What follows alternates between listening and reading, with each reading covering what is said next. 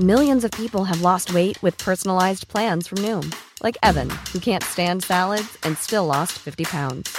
Salads, generally, for most people, are the easy button, right? For me, that wasn't an option. I never really was a salad guy. That's just not who I am. But Noom worked for me. Get your personalized plan today at Noom.com. Real Noom user compensated to provide their story. In four weeks, the typical Noom user can expect to lose one to two pounds per week. Individual results may vary.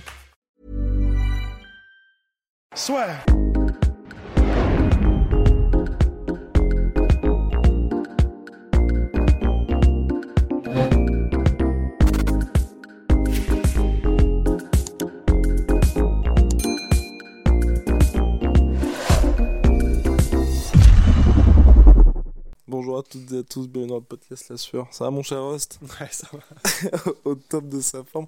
On va parler de Sean O'Malley, paradoxalement bien évidemment, messieurs, parce que c'est une performance. On pourrait en apparence la juger comme superbe parce qu'il y a cet énorme chaos, mais pourtant, et c'est là que c'est paradoxal, bah on trouve qu'il n'a pas très bien géré Sean O'Malley. Hmm, Je sais pas si on peut dire qu'il a pas très bien géré. Ah moi je trouve qu'il n'a pas très bien géré son combat. Oui, dans la manière, euh, dans le truc où il fait un, un, un walk-off alors qu'en fait, euh, il faut terminer le travail. Mais parce qu'en fait, c'est vrai que. Et surtout a- que c'est pas promenade de santé juste après.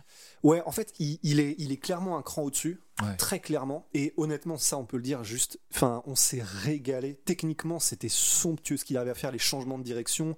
Sa palette technique, elle est incroyable. Euh, il est très intelligent dans sa manière de combattre aussi. Non, on s'est absolument régalé parce que c'est un, technicien. C'est un technicien. Il, il sait gérer parfaitement avec les armes qu'il a. Il est très long, donc beaucoup de front kick au corps, beaucoup de déplacements. Où, euh, enfin, ces une deux sont absolument magnifiques. Il utilise tout vraiment d'une manière qui est, qui est magnifique en tant que striker.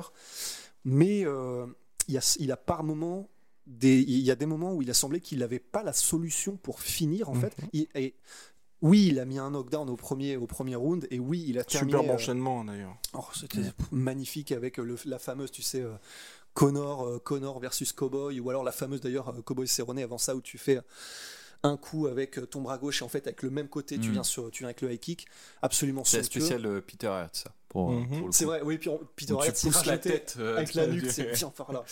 Et euh, du coup, absolument somptueux. Et il met aussi un KO magnifique euh, lors du troisième round. Mais en fait, entre les deux, il y a un côté, euh, il est au-dessus, très clairement techniquement. Il risque rien. Il risque rien, il n'est pas en danger.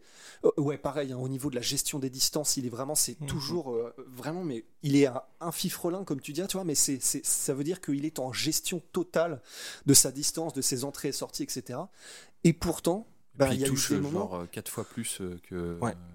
Et pourtant, ouais. Mais pourtant, euh, quand il se fait toucher, on sent qu'il est pas loin. Bah, c'est surtout sur les low kicks où, franchement, Ouais. euh, c'est marrant. Tu sais, il y a Non, les une il y a les attitude. de verre et Sean O'Malley va, va Ouais. nous inventer les Chenilles chevilles de de verre. verre, ouais. c'est quand même assez dingue parce qu'à chaque fois qu'il prend des coups, tu sens que ah putain. euh, Il On a, a pris peur. quoi 6 ou 7 low kicks, c'est pas tant que ça Ouais. finalement. Et pourtant, il y a des moments où tu te dis bon, euh, c'est chaud quoi, c'est chaud. Mais à part ça, honnêtement, il était, il était carrément dessus. Alors, on, alors on pinaille. C'est vrai qu'on pinaille. Oui, c'est ça. On, pi- on pinaille, mais parce que c'était vraiment un, un match-up qui était extrêmement favorable pour lui. Ça. On n'a pas trop insisté dessus parce que pff, euh, il suffit qu'on dise qu'un match-up est favorable pour que finalement on se prenne un retour de réalité dans la gueule euh, sur, le, sur le combat qui suit. Puis après, on a, on a bien, bien tout le monde qui se fout de notre gueule euh, derrière. Mais c'est vrai que Almeida, c'est un mec qui est extrêmement agressif, mais qui pêche par sa défense et qui surtout est très frontal dans sa démarche et a horreur des gens qui feintent beaucoup. Et là, on- dès le début, quand il a fait deux feintes, euh, Almeida marchait dans toutes les feintes. Il était frustré après pendant tout le combat et il déclenchait quasiment jamais en fait. Mm, mm. Et, et après, c'était euh, c'était Sean O'Malley qui. Et quand il déclenchait, il ne suivait pas là où il aurait Il faisait du coup par coup Ouais. et c'était c'était ça, ça pouvait pas marcher. Tu peux pas marcher sur du coup par coup avec euh, avec un profil comme euh, Sean O'Malley qui a un avantage d'allonge, un avantage de mouvement, qui est juste plus sophistiqué que toi en fait. Euh, il aurait fallu rendre le combat un peu sale, il aurait fallu essayer de rentrer dedans. Clincher ou clincher ou même enchaîner les attaques parce qu'il y a plusieurs moments où il l'avait sur le reculoir mais il mais ne- il après, n'osait pas, euh, quoi. Enfin, kudos aussi, parce que c'est vrai qu'on dit qu'il aurait fallu qu'il clinche et qu'il coupe la distance, mais d'un autre côté aussi, les, les, les déplacements et surtout la manière de s'évader en changeant de direction Ouais, rapidement euh, et de garde en même temps, Mmh. et en même temps qu'il jab euh, sur la sortie de O'Malley, honnêtement, c'était euh, scolaire et somptueux dans sa manière de faire. Donc pas évident non plus. Il aurait fallu, oui, mais euh, vu ce qu'il a mis en place euh, pour justement éviter ça, Sean O'Malley, et rester tout le temps à l'extérieur, compliqué quand même, très Ouais. compliqué. Non mais c'est clair, non mais c'est sûr, mais c'est juste, on- c'est pour ça qu'on est sévère avec O'Malley. C'est parce que Ouais. le match-up était fait pour le faire briller et normalement il aurait dû terminer ce combat au premier Ouais. round. C'est ça. Et euh, c'est vrai qu'il a ce côté euh, un, peu- un peu trop complaisant. Je trouve qu'il Mhm. peut lui jouer des tours. Il y a plusieurs moments où, Non, surtout qu'il se où met il essaie de presque en passer danger. des feintes de tête, là, des, les feintes de regard. Et c'était vraiment énervant parce qu'il y a deux fois où il s'est pris un crochet en contre euh, là-dessus. Et tu fais, mais Ouais. Non, c'est bon. Le, le show, c'est bien quand t'es vraiment en contrôle. Mhm. Mais si, c'est parce qu'il, franchement, si jamais il se prend un KO comme ça, Ouais. ça va devenir viral. hein. Enfin, Ouais, il se rend pas compte. Là, il joue vraiment avec le feu euh, Mm. là-dessus parce que c'est à double tranchant. C'est sûr que si- s'il met un KO en faisant son, son petit truc, Mhm. bien sûr, ça va faire les réseaux sociaux et tout. Mais il se rend pas compte que si jamais il se prend un KO à ce moment-là, mais, euh, Parce mais que- jusqu'à sa mort, on va lui rappeler quoi. C'est, Non, mais euh, vraiment. Parce que par exemple, il suffit. En fait, quand on dit euh, que, il- que Almeida aurait pu suivre, c'est-à-dire qu'en fait, lorsqu'il fait une avancée, il met un coup et après il s'arrête. Mm. Typiquement, tu mets euh, genre le, le- le- la séquence utilisée par Masvidal pour mettre KO c'est ça, c'est ça, Darren c'est ça, c'est c'est terminé. hein. Ouais, tout à C'est fait. ça qui est extrêmement compliqué, quoi. C'est que là, c'est entre guillemets Thomas Almeida, qui était même pas dans une bonne dynamique. Le style est extrêmement favorable C'est parce qu'il n'est pas forcément très mobile, etc. Et- Mais euh, pour d'autres strikers de la catégorie, Petrian par exemple, il est très bon pour suivre en Ah, shiftant, etc. ouais, non. Oh, mais là, euh, en champion. Champ- Enfin, Ouais, champion, ouais, mais pour champion dire- UFC, pour c'est dire ça qu'il y a des styles que quoi. Oui, oui, tout à fait. Mais bon, il a le temps d'évoluer quand même. euh, c'est ça qui est bien. Exactement. Et il y a tellement de promesses justement parce que il est, c'est ça, il est, il était en contrôle et entre guillemets, il est un petit peu flemmard parce qu'il est autant en avance techniquement Oh, aussi. Moi, les gars, j'ai vraiment peur. Moi, ce qui me fait vraiment peur avec lui, c'est que, mine de rien, ok, il a dominé, mais on a eu quand même une claire baisse de régime.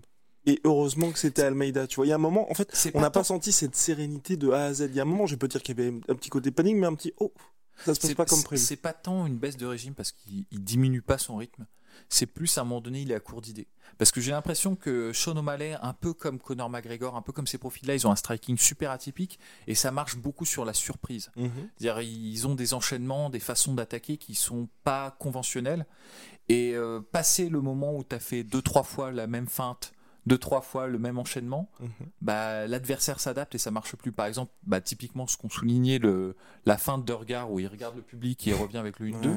Il l'a fait une fois, ça a touché une fois, et, Et ensuite toutes les plus. autres fois, Ouais. ça passait plus. Ouais. Et on sentait qu'il était frustré en fait par ça et qu'il cherchait l'autre enchaînement, l'autre combo sur lequel il pourrait se rabattre pour surprendre Almeida. Parce qu'ils n'ont pas en fait ces mecs-là. Ils n'ont pas un style conventionnel où ils peuvent construire conventionnellement une attaque, tu sais, fondamentale. Ouais. Et donc, du coup, il se, il, il se repose sur une série de tricks, sur une série de ruses, en fait. Et dès que, dès que ça arrive à court, bah, ils sont à- rapidement à court d'idées, en fait.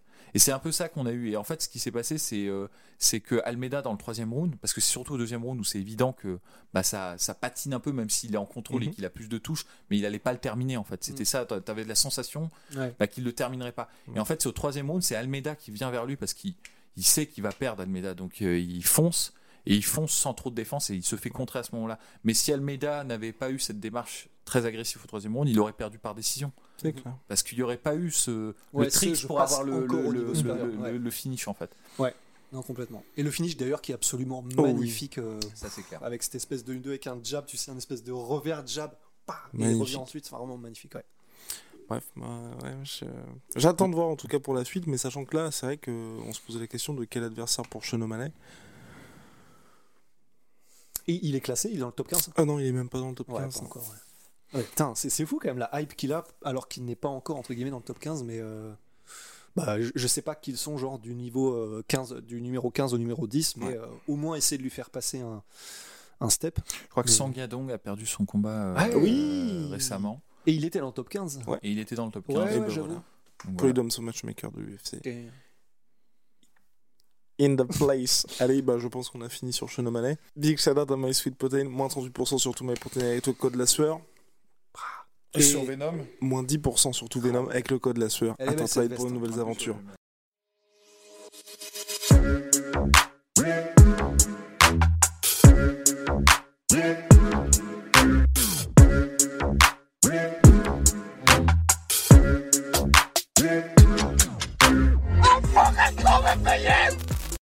Et voilà, c'est la fin de votre épisode du podcast La Sœur. Si ça vous a plu, n'hésitez pas à nous mettre les 5 étoiles sur Apple Podcast ou sur Spotify. Vous pouvez aussi nous laisser un petit commentaire, ça nous aidera beaucoup.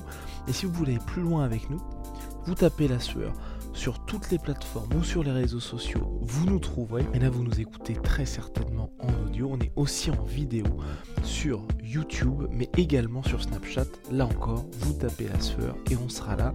Merci de votre fidélité et à très vite pour de nouvelles aventures.